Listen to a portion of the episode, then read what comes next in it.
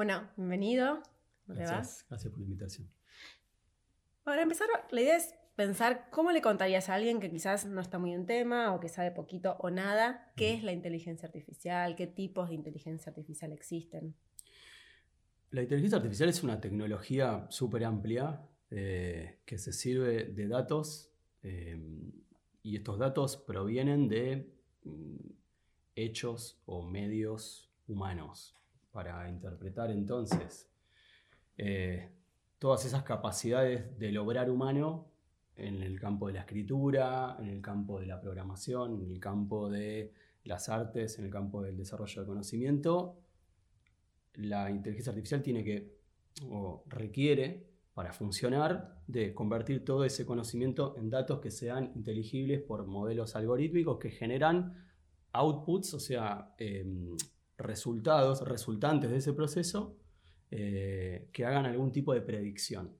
O sea, ¿dónde aparecería lo novedoso que surge de todo ese proceso algorítmico tomado de todo el obrar anterior? Bueno, en que puede predecir algún resultado que eh, haga interactuar ese, todo ese valor humano eh, capturado y convertido en datos para que produzca alguna cosa de valor que sea útil para quienes desarrollan estos modelos. El problema con la, con la inteligencia artificial o con un campo de la inteligencia artificial que tenemos eh, los artistas o los creativos en cualquier disciplina, sea incluso de desarrollo de conocimiento, em, tiene que ver con las inteligencias artificiales generativas, que son modelos que hacen algún tipo de emulación de procesos em, inteligentes o creativos, sin ser creativas, sino que hacen una generación, o sea, una predicción en base a parámetros estadísticos que se extraen de analizar la producción humana. ¿sí? Em, y la afectación que el sector de, los creativos, em, escritores, em, artistas visuales, fotógrafos, locutores, actores de doblaje, están siendo vulnerados sus trabajos en el sentido de que se pueden hacer derivaciones de sus producciones algorítmicamente o por inteligencia artificial generativa.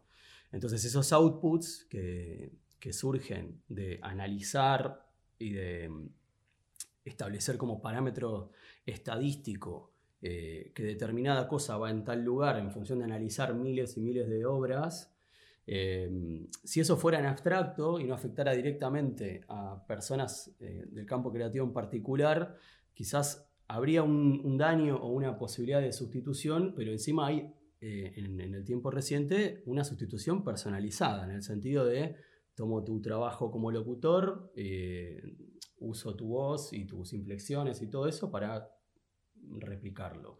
Agarro tu producción entera que estuviste 20, 30 años pintando y construyo un modelo generativo que hace imitaciones de tu trabajo, replicando tu forma de componer, de eh, replicando algunos elementos utilizados este, o, muchos, porque el modelo puede generar una réplica o una derivación. En esos casos, cuando un programa de inteligencia artificial genera un contenido, alimentándose, por ejemplo, de la obra de un artista y suponiendo, bueno, en esta misma línea que otra obra parecida podría ser.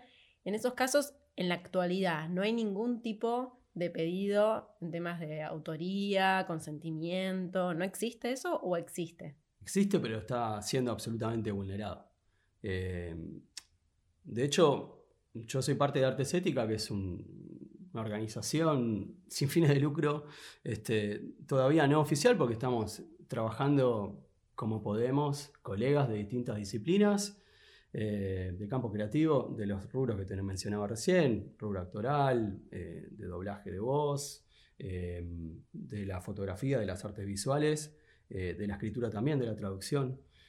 como no hubo consentimiento para hacer toda esta captura de obras para volver los datos inteligibles por estos modelos, tampoco hay crédito por parte de, che, estamos usando tu obra y entonces te acreditamos como que sin, tu trabajo no lo podríamos haber hecho, pero como no hubo consentimiento previamente, el crédito tampoco está y tampoco hay una compensación económica. Entonces la destrucción laboral que se viene generando desde hace varios meses, sobre todo en el lanzamiento de lo que tiene que ver con el campo de la imagen, desde agosto del 2022, que se lanzó eh, Stable Diffusion, que es el modelo generativo de imágenes básico, que después eh, fue utilizado por Midjourney, DALI, que DALI es como la más conocida porque OpenAI, que es la que desarrolló ChatGPT, también es la más conocida dentro del, de lo que los medios difunden y que invitan. Esas plataformas que vos nombrás, para alguien que no las conoce, ¿qué mm. hacen? ¿no? Uno entra a esa plataforma y ¿qué sucede? El modelo Stable Diffusion es el más complicado porque eh, se lanzó como de open source. Entonces, vos podés descargar eso si tenés una buena computadora, o quizás no tanto, pero tenés que tener una computadora que se la banque. Eh, podés instalarlo en tu máquina y hacer por comando de texto, eh, o sea, no lo haces, sino que comandás por, por texto la generación de una imagen derivada de todo lo que está capturado. El problema es que ese software vos lo bajás en tu computadora y lo usás como quieras porque no hay ningún tipo de regulación de la empresa, porque no funciona en una plataforma de internet. Sino que en tu casa haces todas las cosas que se te ocurran, eh, sin ningún tipo de filtro o control. ¿Cuál es el problema? Que el modelo de Stable Diffusion, el 1 o el 2, se entrenó, entrenó entre comillas, ¿no? Como se, se dotó al programa para que pueda simular eh, y generar derivados de casi 6 mil millones de imágenes. Es solo de imágenes en este caso. Este modelo generativo es de imagen. o sea, toma em, imágenes que están en Internet, en bancos públicos o no. Todo lo que está tomado de Internet se tomó mediante raspaje de datos por bots eh, estamos hablando de 6 mil millones de imágenes. o sea, no hay una persona bajando ni de a 10. está automatizado, claramente. Está automatizado, pero además con un poder bastante importante. Durante varios años se hizo todo este, este raspaje de datos. Hasta donde sabemos, eh, incluso navegar dentro de la base de datos de ION, que es la que hizo el raspaje de datos, lo cuento y lo ordeno. El CEO de Stability AI, que es quien hizo Stable Diffusion, el modelo, a su vez fundó la ION, que es la que hizo el raspaje de datos. ¿Para qué? Para que mediante permisos para hacer investigación, la ION teniendo permisos para hacer investigación eh, eh, sin fines de lucro, eh, pudiera entonces extraer todos esos datos, acopiarlos, ordenarlos, sistematizarlos y que le sirviera a Stability AI para eh, hacer el desarrollo del modelo de difusión, que si bien se ofreció como de código libre, cotiza en bolsa y pasó de valer, no sé, o de costar el desarrollo 50 millones de dólares, ahora la API, o sea, la aplicación esa, cotiza en bolsa por más de mil millones de dólares en, no sé, cuatro. ¿Quién usa ese tipo de aplicaciones? ¿Para qué las usaría? Yo, por ejemplo, busco obras de tal autor y la plataforma me genera una obra nueva, pero alimentándose de esas de esas obras ya existentes. Y eso yo lo puedo publicar a mi nombre, por ejemplo. Eso es lo que está pasando de facto. O sea, no es que sea legal. ¿Y cuál es el uso legal? ¿Cuál es el para qué está para qué funciona supuestamente esa ese tipo de plataforma? Esto se promociona como una ayuda a los artistas, como una herramienta para los artistas, cuando en realidad un artista que sabe hacer su trabajo no necesita que generar derivados de su propio trabajo automatizadamente, sobre todo en artistas que trabajamos tradicionalmente, o sea, con técnicas tradicionales no digitales, a mí no me serviría de nada hacer derivaciones pixeladas o pixeladas en el sentido de que eh, la imagen se produce por un píxel. Ahora, eh, eso igualmente tiene la capacidad de sustituirme en, un espacio laboral. Yo soy ilustrador. Eh, digo, la imagen que yo le envío a una editorial para que impriman está digitalizada. Por eso también las imágenes circulan en Internet digitalizadas, para que se difunda la obra, para que la gente pueda tener una interacción o experiencia de la imagen, aunque no acceda al original, a verlo. Una pintura tampoco es que uno se va a abrazar, pero la tangibilidad de lo matérico hace de la pintura o de la escultura o lo que fuera una experiencia más compleja. Ahora, la experiencia que circula o que es posible de tener circulando la imagen por medios digitales, acerca, difunde, da a conocer y en muchos casos también es el valor de lo que uno está vendiendo. Pensemos en un ebook o en un libro ilustrado digital, uno está accediendo a una versión digitalizada. Ahora, para imprimir un libro matéricamente o para imprimir un póster o lo que fuera, lo que requiere el, editor eh, o incluso después, bueno, lo que requiere el editor es un archivo digitalizado para que se pueda imprimir. Claro. Entonces, eh, a quien va a explotar la obra de determinado artista, o bien no directamente usando su nombre, pero su nombre para qué? Eh, su nombre para que la máquina genere un derivado de esa obra en particular. Pero ese modelo generativo lo que hace es, depende cómo uno lo use, qué estilo quiera emular, ese estilo se va a dirigir a cierta obra que está este, capturada por la máquina, inteligida por el modelo algorítmico y entonces va a poder generar una derivación más o menos similar. Eso sustituye el requerimiento de un trabajador en cualquier campo creativo y eso sirve a un productor, a una editorial o a un cliente que directamente no te va a llamar a vos para que realices eso, sino que baja el archivo digital, lo imprime, tiene la imagen. Claro, yo puedo entrar, digamos, bueno, quiero, soy artista, estoy empezando a, pintar o a hacer ilustración, entonces entro a la plataforma y digo, bueno, quiero hacer una ilustración medio tipo Dalí, estoy diciendo cualquier cosa, ¿no? No, está bien. Se supone que la aplicación se va a nutrir de todas las pinturas que tenga en su base de datos de Dalí y me va a dar una obra que podría, entre comillas, haber hecho Dalí, y yo la puedo usar, puedo ponerlo como en el living de mi casa si me gusta cómo quedó. Eso es lo que te están vendiendo. Ese es el uso. Dalí es un sujeto de derecho, al menos su obra es un sujeto de derecho, ya no está vivo, pero eh, no pertenece al dominio público. Entonces la explotación de la obra de Dalí para estos fines, que son o comerciales o que te ahorres de pagar por un trabajo, eh, dañan la obra de Dalí. Porque además hay, otra, hay un problema derivado, no solo de, la sustitución en espacios de empleo de la persona que crea, eh, sino que esas falsificaciones digitales van siendo indexadas en Internet. Claro. Em, sí, hay, una narrativa en la historia que, va a pasar quizás en unos años, cuando alguien busque imágenes, sigamos con el ejemplo de Dalí, ¿no? Por ahí es muy conocido como es obvio cuáles son los cuadros de Dalí o no. Pero si yo en 15 años busco cuadros de Dalí, quizás el que a mí me hizo la aplicación que sea un derivado de Dalí, de Dalí empieza a confundirse y la gente cree que fue un cuadro de Dalí cuando él nunca decidió pintar eso. Exacto. Y ese es el daño moral al artista.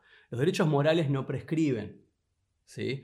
Los que ¿Qué es el derecho moral para, para, entenderlo? Los derechos de autor son los que protegen a la, a la obra de las personas en función de que no sean dañados ni sus derechos morales ni patrimoniales. Derechos morales tienen que ver con eh, la autoría de la persona ligada a lo que la persona expresó. Claro, su concepto. Su concepto. Entonces, estas derivaciones automatizadas que pueden generar una obra que el artista, con la que el artista no tiene ni va a tener nada que ver, eh, generan un daño moral en ese sentido. Esos no prescriben.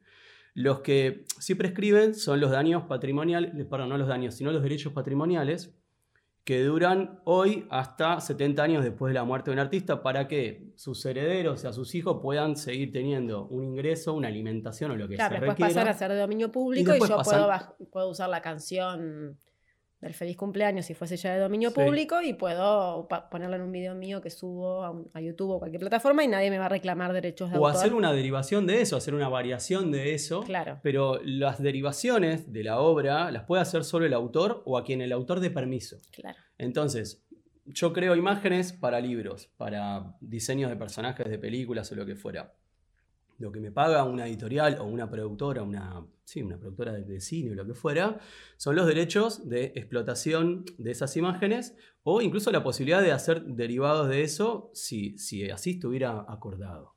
Em, ¿Por qué? Porque la derivación implica replicar algo de la composición, la idea, el concepto, algo de la figura, es decir, algo de lo creado, de ese valor creado por las personas.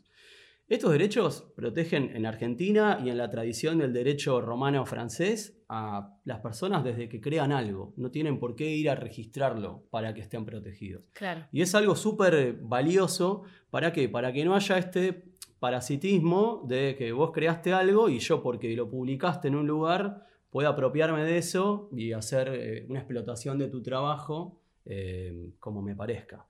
En, en el manifiesto que ustedes tienen en Artes Ética, hablan de uso parasitario ¿no? de la obra. ¿Cómo lo explicarías? ¿Qué es esto que vos recién nombrabas, ¿no? el uso parasitario? Y si yo agarro tu fotografía y la meto en un modelo algorítmico eh, y le pido que me genere una derivación de eso, y además em, uso tu nombre para, generar esto, para, que, para dirigir mejor, eh, quizás al modelo algorítmico, si tu trabajo está dentro de, la maquinaria, es más fácil que el modelo lo pueda identificar. Eh, y genero derivaciones o falsificaciones o incluso, sí, algo plagiario. Y en eso estoy parasitando el valor que vos creaste, incluso tu imagen, tu nombre. Las empresas están haciendo eso. ¿Por qué? Porque al construir, hablo de Stability AI, hablo de Midjourney, hablo de DALI, al datearse eh, sin consentimiento de, todas estas miles y, millones de miles de millones de, imágenes o de archivos de audio, lo que fuera, eh, y usar además los nombres de, los artistas para sistematizar el funcionamiento de la maquinaria y que los usuarios puedan, al usar los nombres propios de los artistas, dirigir al modelo a que busquen esa base de datos y generen un derivado, todo eso es una estructura parasitaria, mm. porque están em, ofreciendo y, eh, un servicio que lucra eh, explotando la obra de las personas y a su vez hay otros usuarios que no tienen quizás ninguna capacidad para generar ni esa música, ni esas imágenes, crear nada, pero que al comandar, conociendo la obra de tal artista, que la máquina genere un derivado similar o en el estilo de, como se dice, eh, están haciendo un, parasitismo porque empiezan a, eh, o bien, no contratar a la persona que creó la obra originalmente y que construyó un valor alrededor de eso, sino también a impostar un talento que no poseen, construir perfiles en redes sociales y ofrecerse como trabajadores que compiten en los mismos medios que los artistas que generaron, que crearon esas obras. Eh, mi trabajo es uno de los que eh, está en esas listas negras de, eh, bueno, estos modelos algorítmicos, felizmente, para algunos o para muchos, pueden ser emulados si usas su nombre completo.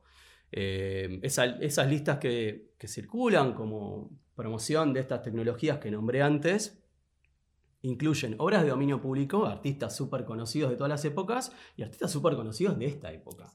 Em, digo, incluso, artistas grandísimos como Kim Jong-gi, dibujantes que son como, que han sido porque ha fallecido hace muy poquito, después artistas que estamos vivos trabajando hoy y que vemos que todos los días sube la cantidad de usos de tu nombre en, estas plataformas. No te terminé de contestar lo anterior. Stable Diffusion vos lo podés descargar y usar en tu casa. No hay control sobre eso, sobre qué hacen las personas con eso. Así han surgido eh, grupos eh, como Unstable Diffusion que hacen pornografía o imágenes de pedofilia, de lo que a vos se te ocurra, y que hasta juntan dinero vía crowdfunding para seguir este, generando estas cosas y consumirlas. Em, o sea, toda esa explotación de fotografías de personas que nunca dieron su consentimiento para nada, pues se tomaron de internet.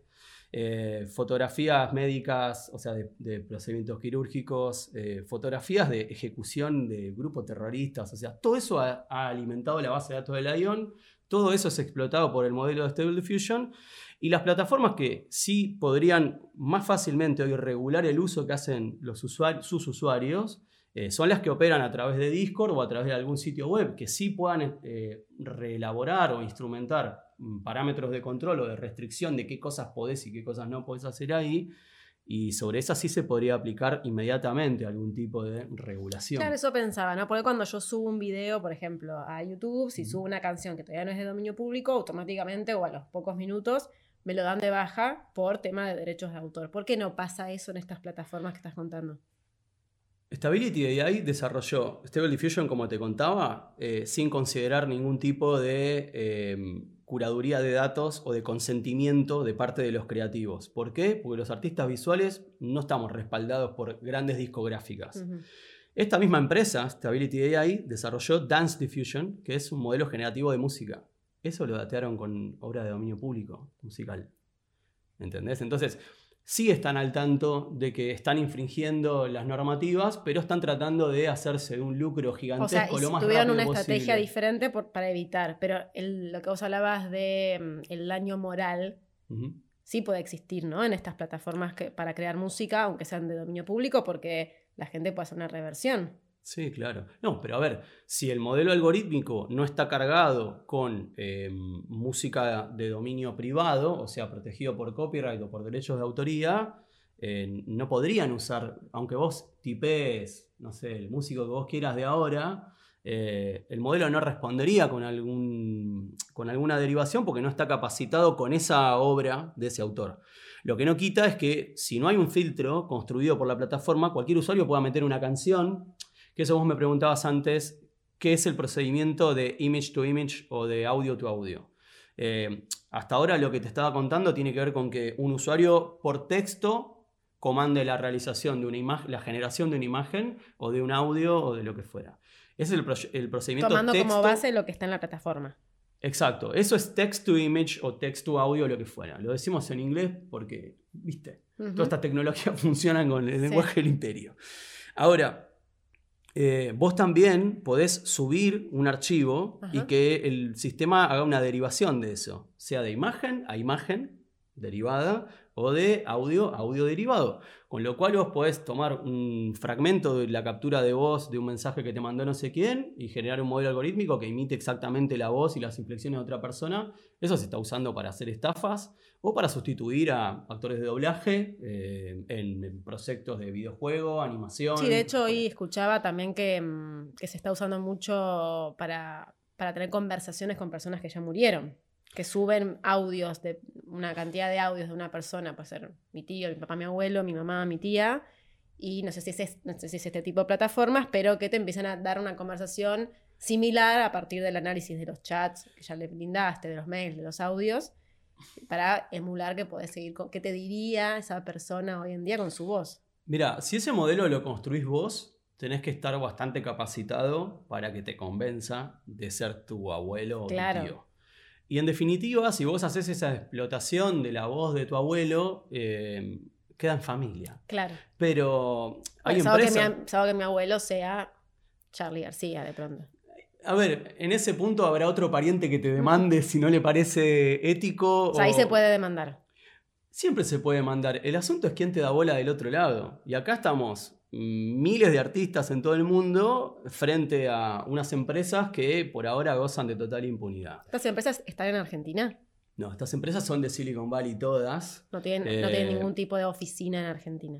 No, no, en absoluto. Eh, y de hecho gozan de, gran prensa en su favor. Hay una demanda judicial que se inició a mitad de enero de este año, que la llevan, es una demanda colectiva, que llevan adelante ilustradores y fotógrafos de Estados Unidos, desde Arte Estética colaboramos con esa demanda aportando evidencia, información, lo que fuera.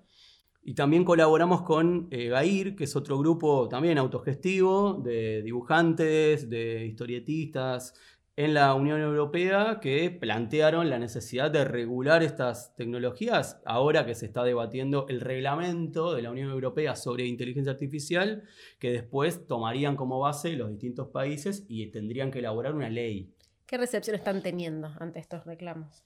Eh, hasta donde sabemos de la gente de GAIR, eh, se han tomado en cuenta estas consideraciones.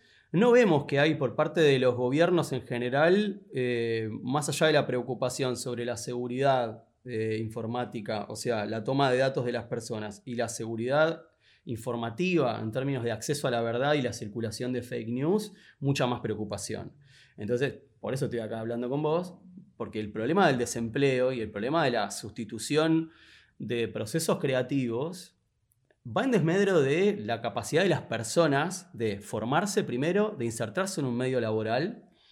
Y es un problema de educación y de desaprender. O sea, están obturando con estos modelos generativos la posibilidad del desarrollo cognitivo y del, del, desarrollo del conocimiento que tenés que tener para elaborar un trabajo y no de derivarlo a la realización de una máquina. Hay algo del lugar del aprendiz, ¿no? Que se va perdiendo. Si yo de una puedo bajar una aplicación y hacer un super cuadro que parece de un artista, mm, hay todo un proceso de búsqueda, de error, de inspiración, de, frustración que desaparece.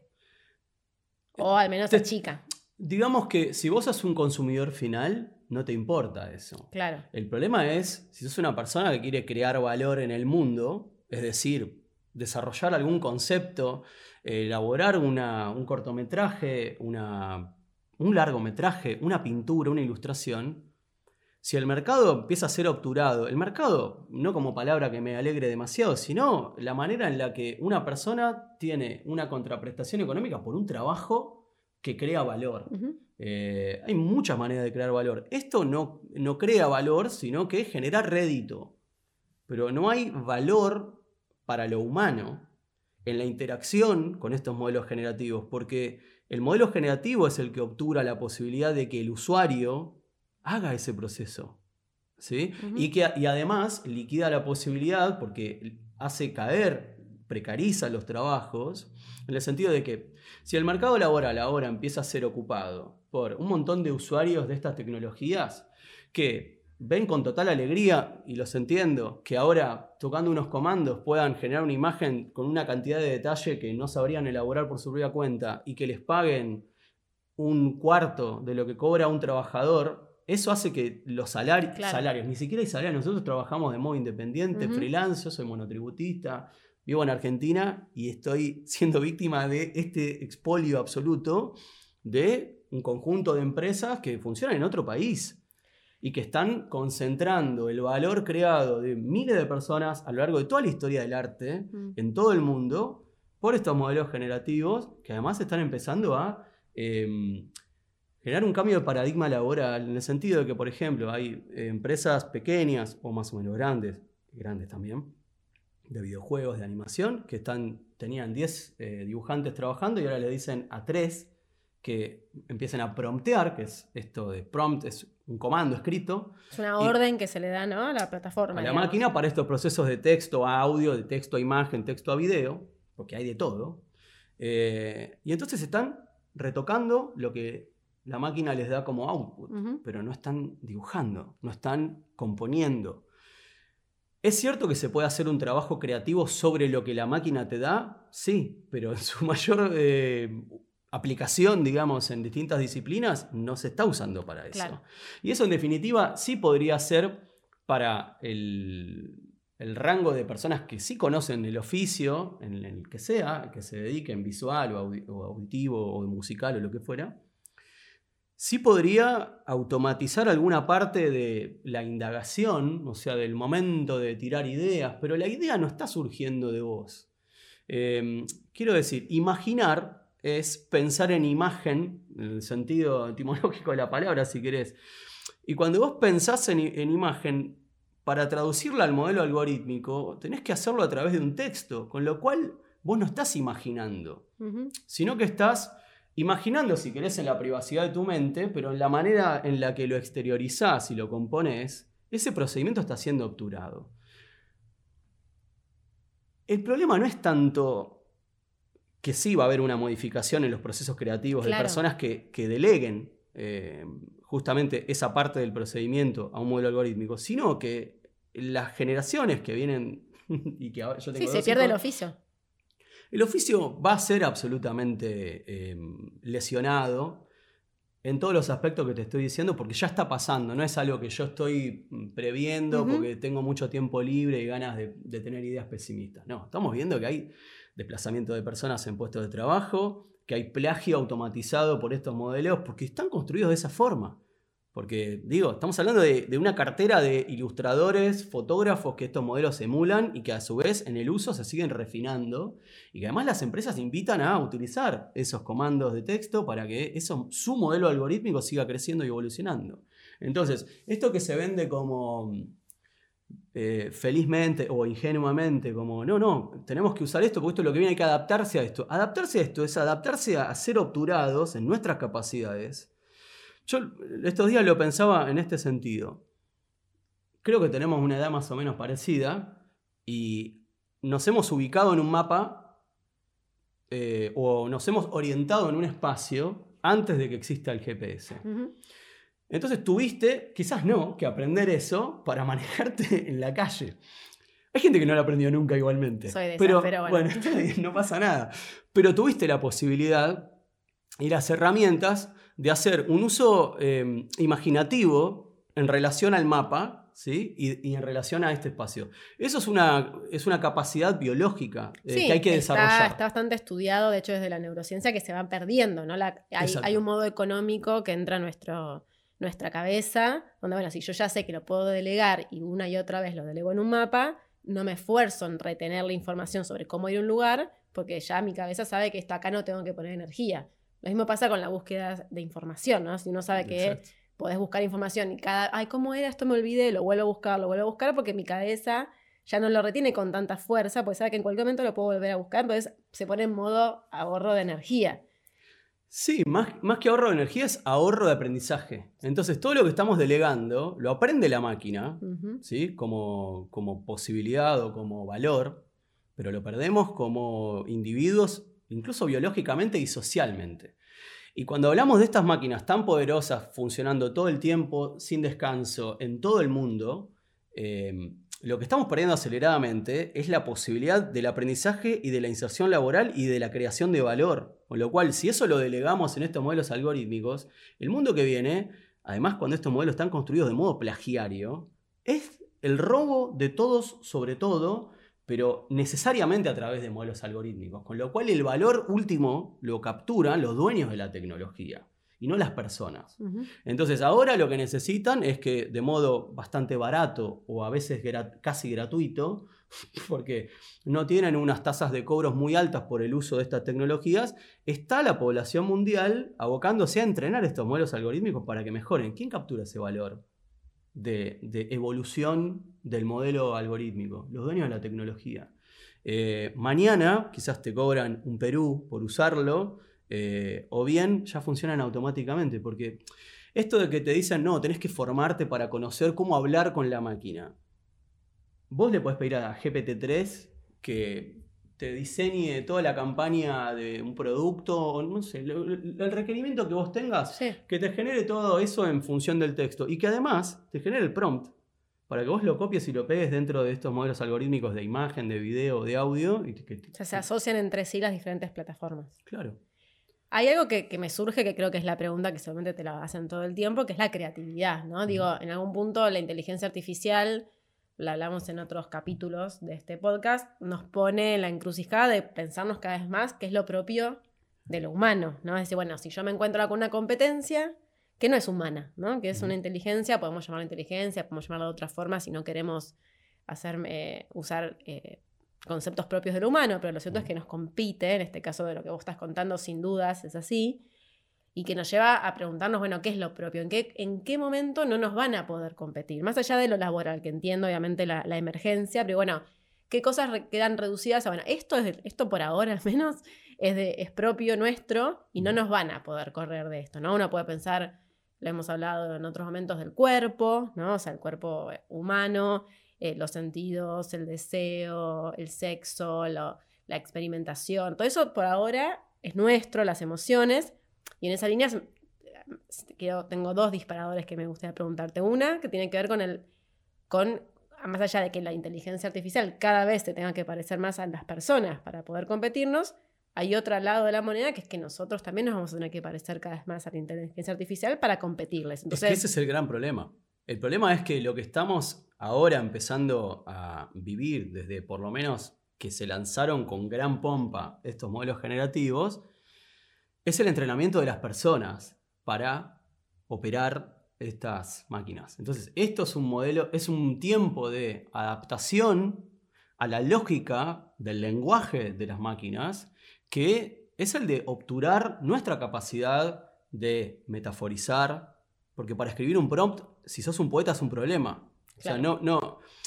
Entonces, toda la, forma de adaptación que están haciendo en la sociedad estas empresas super promocionadas es la de justamente obturar todo lo más singular en pos de una supuesta singularidad tecnológica de la cual no vamos a poder este, volver, que eso es lo que están planteando como el momento de la singularidad es cuando ya la tecnología sea tan compleja este, y tan barata, si querés, también en algún punto, eh, que no haya retroceso posible por la adaptación de lo humano al uso de esa tecnología y, a lo optimizado que estaría todo el sistema económico en función, obviamente, de un sistema capitalista en el que estamos bastante presos. No, pero eh, también, yo, más allá de eso que vos decías, lo pienso también desde eh, la flexibilidad laboral, ¿no? Es decir, la precarización laboral.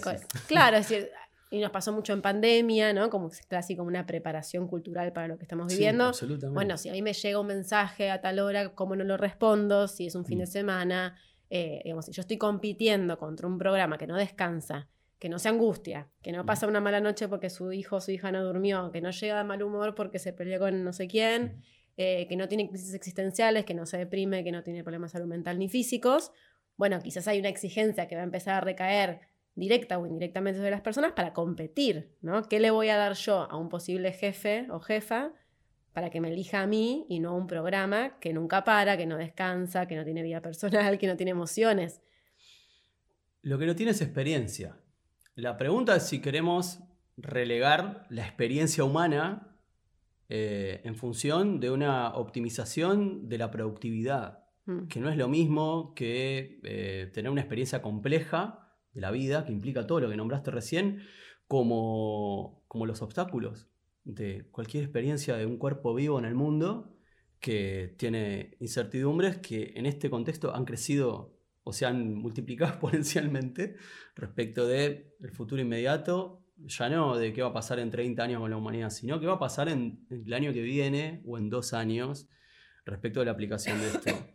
Eh, Goldman Sachs prevé un 20% de afectación en la, Argentina, está en el, puesto 8 de, países afectados, o sea, de posiblemente afectados en el tiempo corto. ¿Y por qué tanto Argentina? ¿Qué característica de Argentina hace que nos pase eso supuestamente? Supongo que la precarización laboral eh, o el tipo de empleos que, manejamos.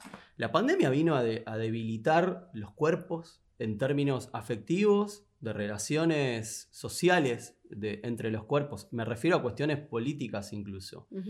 Eh, y además Argentina está en un momento de crisis súper este, amplio y profundo que quizás no se ve del todo justamente por, el, por ese destejido, de, destejido social, digamos, eh, destejido de las relaciones entre los cuerpos eh, y que la política no está pudiendo religar tampoco del todo.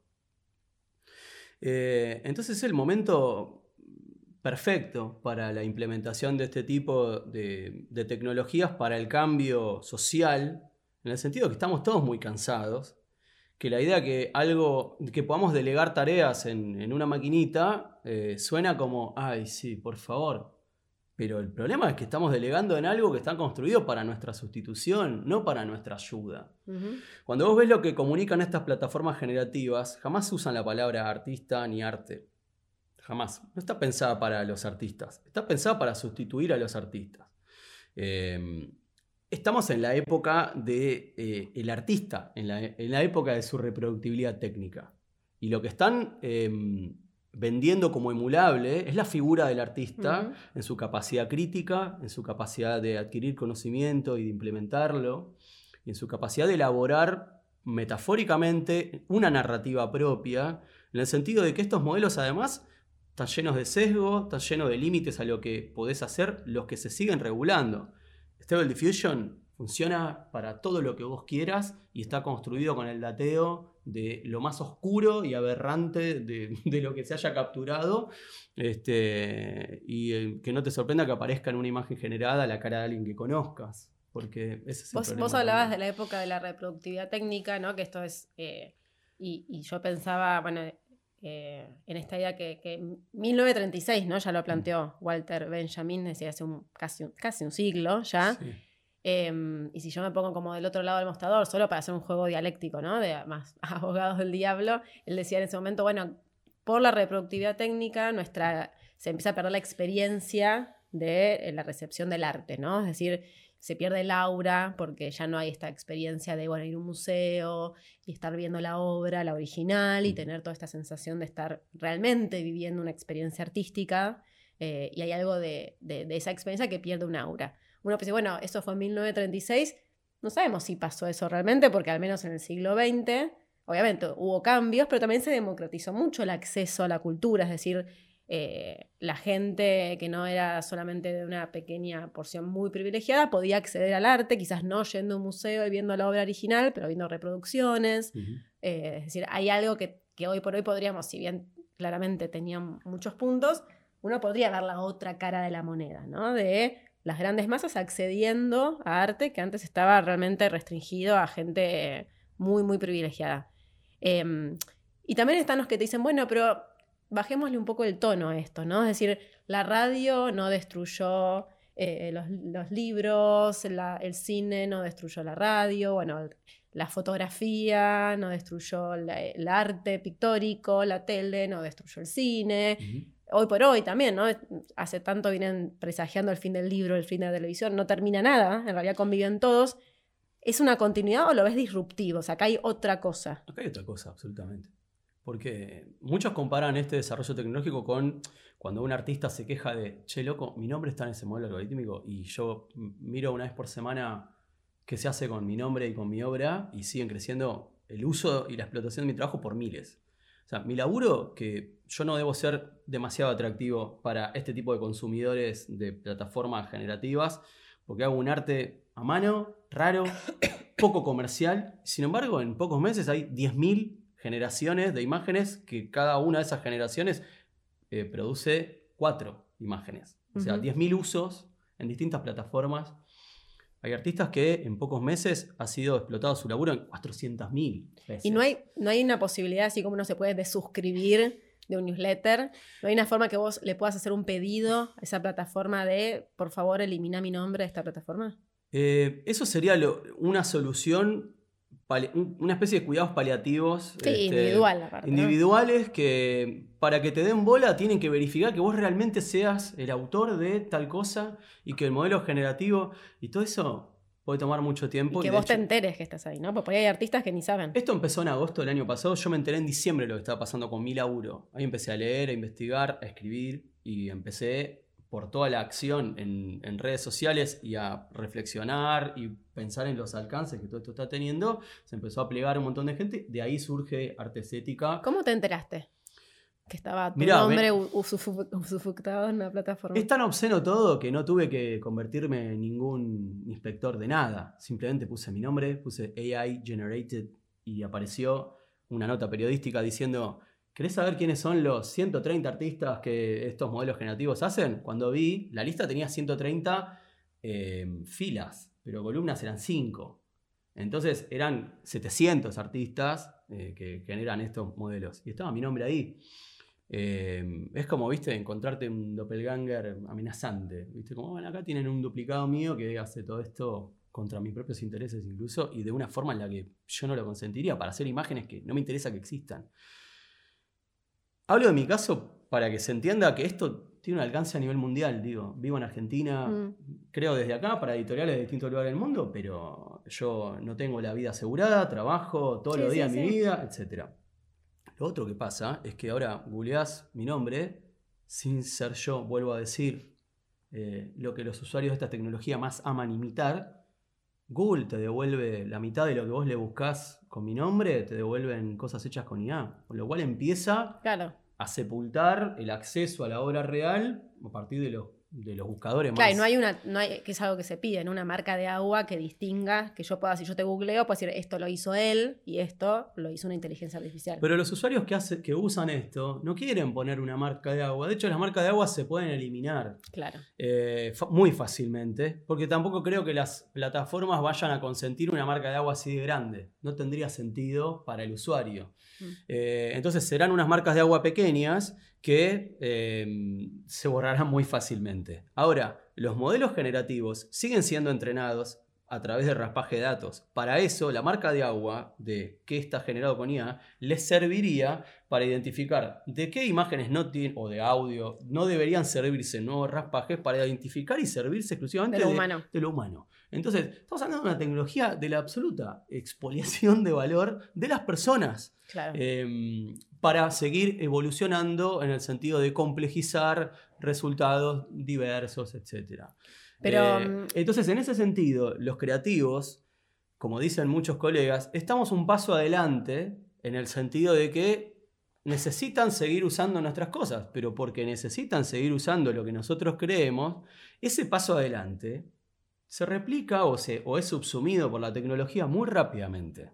Entonces, o hay que correr muy rápido y, eso para la creación de valor no es conveniente. O sea, los, procesos de creación de valor de algo, una obra literaria, una obra de investigación, una pintura, una ilustración, no sé, lo que fuera, requieren tiempo.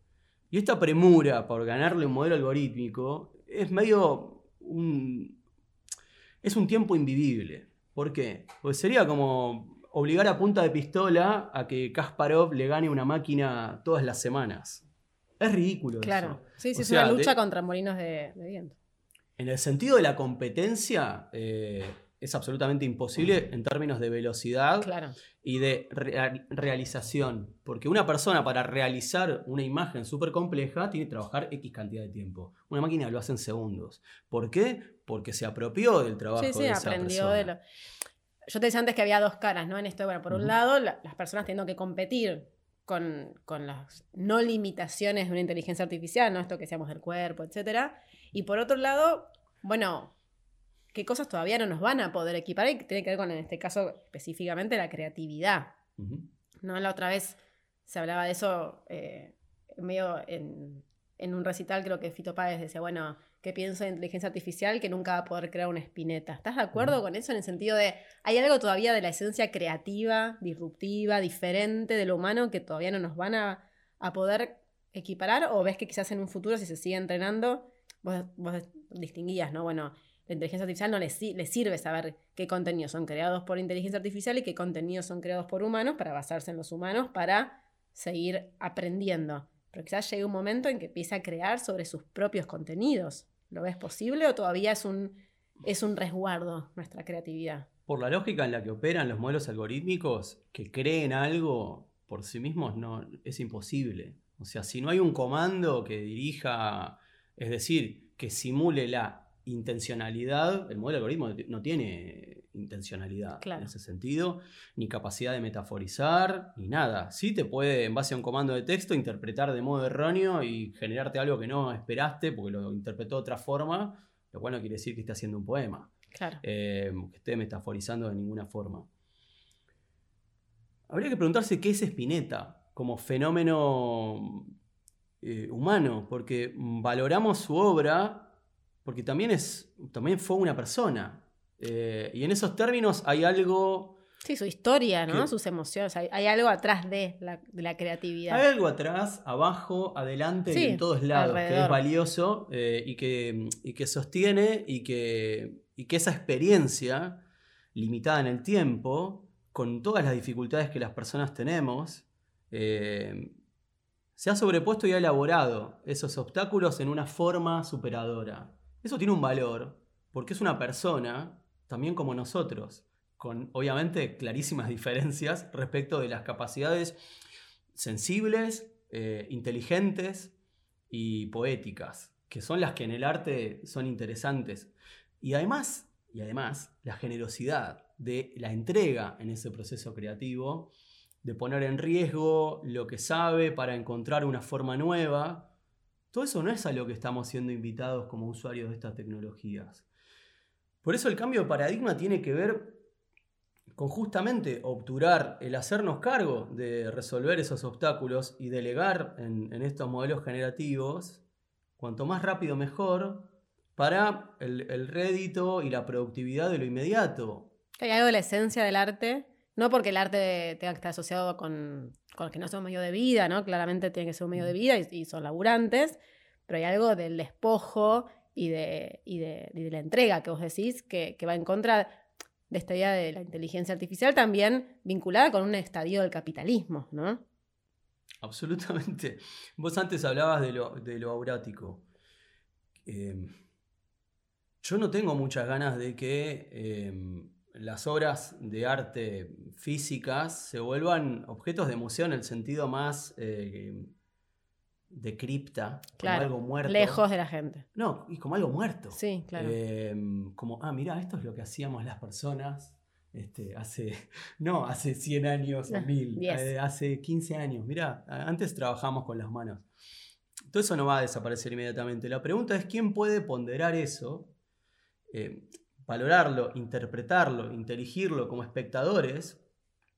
Si, esto, si estos modelos de producción obturan la capacidad crítica, cognitiva, de elaborar conocimiento. Hablo de este modelo GPT aplicado en escuelas.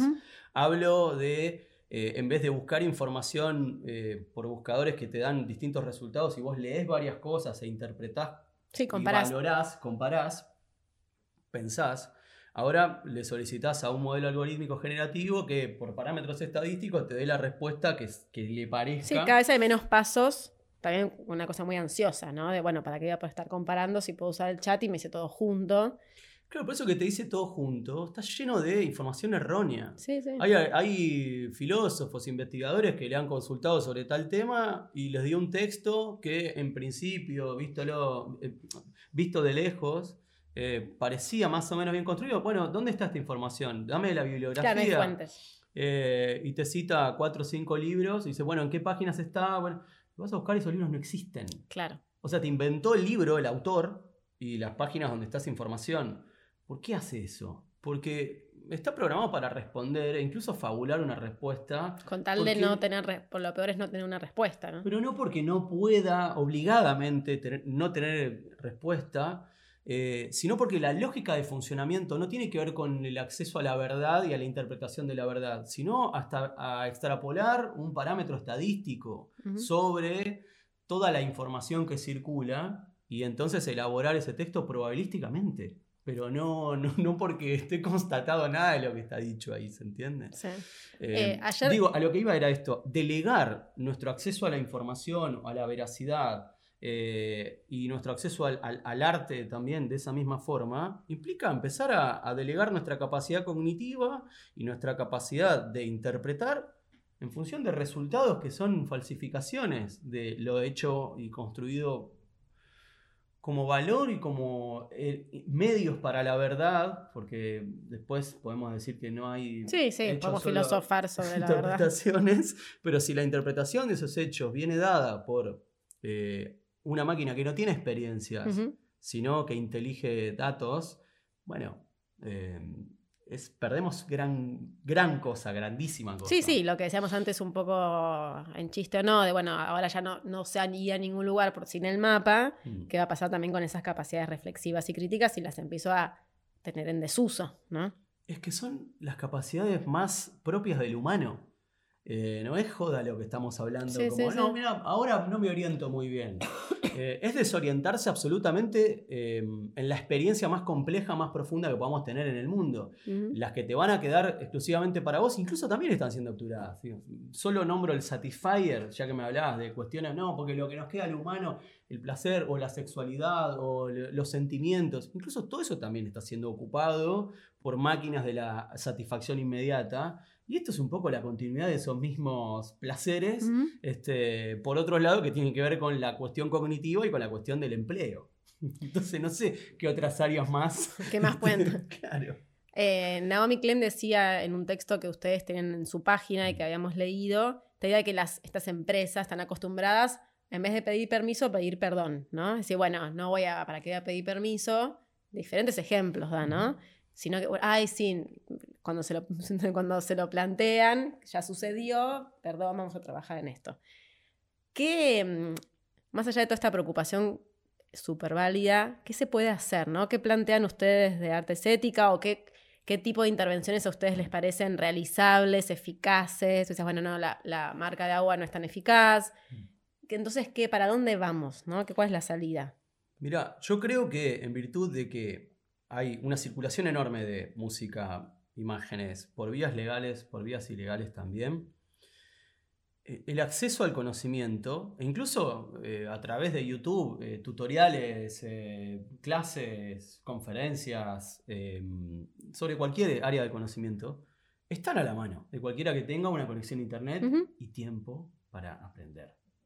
Yo creo que la democratización del acceso al arte y al conocimiento tienen que estar dados por trabajos de mejor calidad y un tiempo de, libre del, trabajo del, tiempo de, explotación laboral, digamos, o tiempo de explotación del cuerpo para el trabajo, que permitan entonces eh, tener una verdadera democracia de acceso al, arte. Porque no es que no están a mano los conocimientos. Entonces, me parece que la primera cosa que habría que regular es eh, los raspajes de información que, con fines investigativos, como hizo Lyon, no puedan apropiarse empresas privadas, empresas de lo que fuera, de todo el valor construido por personas de tu información para ser explotada de cualquier forma. Porque ahora estamos en este momento del mundo. O sea, y lo que se viene dando a nivel mundial y muy aceleradamente es la explotación de las personas. donde el cuerpo y la experiencia del cuerpo queda excluida del interés del capital, incluso solo te queremos como consumidor, primero necesitamos consumir lo que podemos inferir de tus comportamientos, lo que podemos inferir de tu elaboración de tu experiencia, en el campo que sea eh, de, cada uno. Entonces me parece que la, reglamentación que, debiera constar como base es que no hay consentimiento para que tus datos, tu obra, tu trabajo sea expropiado de esta forma ni siquiera con fines investigativos. Que quieren tu data, te lo pidan, que te contraten o lo que fuera. Eh, que la persona tenga conocimiento de que se está haciendo, pero un conocimiento informado muy precisamente, porque esto una vez que los modelos algorítmicos se lo apropian, no lo pueden desaprender. Claro. Entonces, lo que yo te decía como cuidados paliativos de, che, interfieran el uso del nombre de las personas para que no pueda ser explotada su obra de esa forma. Pero no quiere decir que el modelo algorítmico, cuando le pidas otra cosa que más o menos esté en ese, esté dateado en ese mapeo que tienen de imágenes o de audio, no lo esté usando. Mm. ¿Sí? Ahora, es una forma de evitar eh, que se siga expandiendo la, explotación directa usando el nombre. O sea, lo que ya sucedió no hay vuelta atrás, por lo que vos decís, porque ya no pueden desaprender. Debería ser de acá en adelante. Mirá, en realidad, si esto está construido de modo súper ilegal y está haciendo una explotación de miles o millones de personas en el mundo, la verdad es que deberían cerrarle, bajarle el toque de la persiana. ¿Lo ves posible? Eh, yo creo que sí es posible si las demandas judiciales evidencian que, che, loco, están generando replicados, derivados. Todo esto viola derecho de propiedad intelectual, que son como la ley mínima que, que protegen a las personas.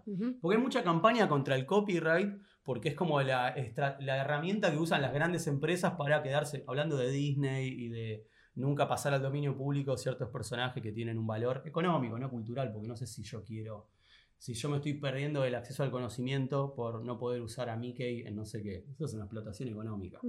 Em, pero la misma ley protege a las personas sobre su trabajo. Y la protección de datos personales también es otra de las grandes herramientas en función de, la población, sobre todo en la comunidad europea. Y es algo que están atendiendo. Eh, son ilegales los rapajes de datos de fotos asociadas a nombre, porque puedo identificarte y construir este, parámetros de cualquier tipo para hacer cosas que no están buenas y que sería bueno que tengan supervisión estatal, no privada. ¿entendés? Ahí entonces una, vos le ves una luz de, esperanza que esto pueda cambiar a partir de la legislación en general, no interbloque. Otra opción que luchar por esto. Si no, es que se termine cualquier tipo de eh, competencia legal entre las personas. O sea, porque de esta forma lo que hay es que cualquiera o las empresas privadas te pueden puentear a los artistas, a los creativos para generar un derivado automatizado por estos modelos que mañana van a funcionar mejor que hoy. Entonces, si los artistas que hoy estamos siendo afectados con nombre y apellido no hacemos nada, esto el año que viene o dentro de dos años es mucho peor. Y las personas de a pie que ni siquiera tengan la evidencia de que sus imágenes o sus audios o su no sé qué fueron tomados, se han explotado usando su nombre, ¿cómo reclamás? ¿Cómo diferencias? Pensaba recién esto que estábamos contando, que vos estás denunciando, para ir cerrando de lo que es la apropiación de la cultura popular, ¿no? Pienso una canción de Sergio Denis que de pronto la cantan en la cancha con, con otra letra, ¿no? O de Fito Páez o de La Mosca en el Mundial, justo en La Mosca no porque hubo, ¿no? Un tema de derecho de autor, pero bueno, las canciones populares que de pronto se apropian o la cara del Che Guevara en merchandising cuando seguramente no es su línea, no era su línea. Digo, ¿qué diferencia eso que es parte de la cultura popular, ¿no? De la apropiación con lo que vos, eh, como si lo puedes decir sintéticamente, ¿qué, ¿cuál es la diferencia entre esa apropiación y lo que está sucediendo ahora con estas plataformas? Para que haya un interés en la población masiva de tomar la obra de alguien es porque la conocen todos. Con lo cual, cuando vos eh, te apropias de eso, o sea, cuando no una persona se apropia para hacer una explotación comercial, sino una gran parte de la, de la población se apropia de la melodía de Sergio Denis y le cambia la letra eh, todos sabemos de quién es la canción. Claro. Entonces no hay una sustitución de, la persona o del valor creado por esa persona. Eh, ahí pasa a ser popular. Creo que nadie tendría problemas con eso. Mm. El tema es si alguien con la canción de Sergio Denis le, cambia dos palabras y saca discos y no tiene ninguna consecuencia por eso. Claro, eso daña a Sergio Denis. Aparte hay un rédito económico ¿no? de la persona. No es lo mismo los, que están en la cancha cantando que si yo saco un CD y son todos plagios de otras personas. Bueno, ahí estaría la diferencia. O sea, eh, que la obra de un artista sea tomada como inspiración para otra cosa es algo que podría alegrar al artista. Ahora, si ese otro que se inspiró, en realidad está haciendo un plagio o está copiando casi todo lo que hizo el otro, y lo, comercializa incluso en el mismo ámbito. Claro, le compite. Como, esa es la competencia desleal. Claro. Y estas máquinas funcionan de esa forma. Son las que permiten que se haga este uso de explotación de, los trabajadores. Em, como cierre, estamos haciendo un juego. Mm. A ver si te animas a jugar, que es viajamos en el tiempo, ¿no? Vamos 20, 30 años hacia adelante eh, y estamos con niños, con niños del futuro, que hay algo que cuando les contamos de nuestra actualidad, de nuestro presente, algo que para nosotros hoy por hoy es obvio, cotidiano y totalmente natural, en el futuro dicen, ¿de verdad hacían eso? Y les parece inverosímil, ¿no? Que pudiésemos vivir haciendo eso pero algo que ya no está más en el futuro por la inteligencia artificial. ¿Se te ocurre qué puede ser? Puede ser bueno, malo o nada, ¿eh? digamos, no, hace falta que tenga una connotación, pero algo que se va a perder, para bien o para mal, por la inteligencia artificial y que entonces en el futuro, no, no, les va a resultar muy loco que lo hayamos hecho tantas veces. No sé qué responderte. Estoy... en general podría tener... Estoy tan enfocado en qué es lo que está pasando ahora y en la inmediata afectación de nuestra experiencia humana, que casi que hay muy pocas cosas que quedan fuera de eso, pero no hay, no hay un solo área de, vinculación humana con la realidad o con los otros que no esté obturada por esa posibilidad, porque te, iba a decir incluso la sexualidad está obturada de esa forma, digo, sexting o sexo con máquinas, este, o sexo a través de dispositivos que, no sé, hay gente casándose con hologramas y con muñecas. Sí, Black este, Mirror parecía súper lejano y de pronto no lo están. Estamos viendo Black Mirror, con lo cual no sé si tenemos la necesidad de pensar de en 30 años, porque esto está pasando ahora. no, no es que yo tengo miedo que pase.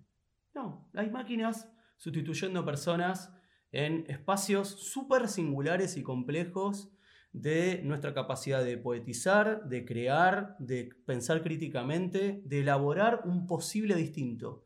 Con lo cual, ceder la posibilidad de crear ese posible a una máquina, a la velocidad que las máquinas lo están haciendo, es ceder la posibilidad de construir un futuro, con lo cual todo ese futuro está afectado de esa forma y, estamos perdiendo muy rápidamente, lo queramos ver o no, eh, el espacio de ejercicio, de, de, del cuerpo, que no es algo que se tiene, sino que es la cosa desde la que uno es. Uno es y puede pensar y puede interpretar porque es en el cuerpo. Y por ese cuerpo, desde todas las singularidades que ese cuerpo tiene, por eso el error, eh, desde todas esas singularidades, eh, es que uno entonces puede elaborar eh, de un modo complejo la propia experiencia eh, de ese cuerpo en el espacio y en el tiempo.